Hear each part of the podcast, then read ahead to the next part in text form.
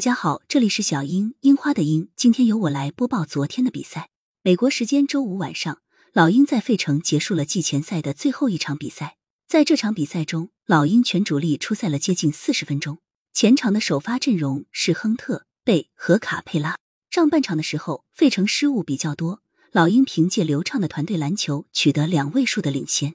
进入下半场，费城调整了自己的节奏。减少了失误，在进攻中也开始针对老鹰的双后卫，一度将比分追平，甚至反超。而老鹰则变成了失误频出的一方。在第四节还剩八分钟的时候，老鹰方面主动将主力换下。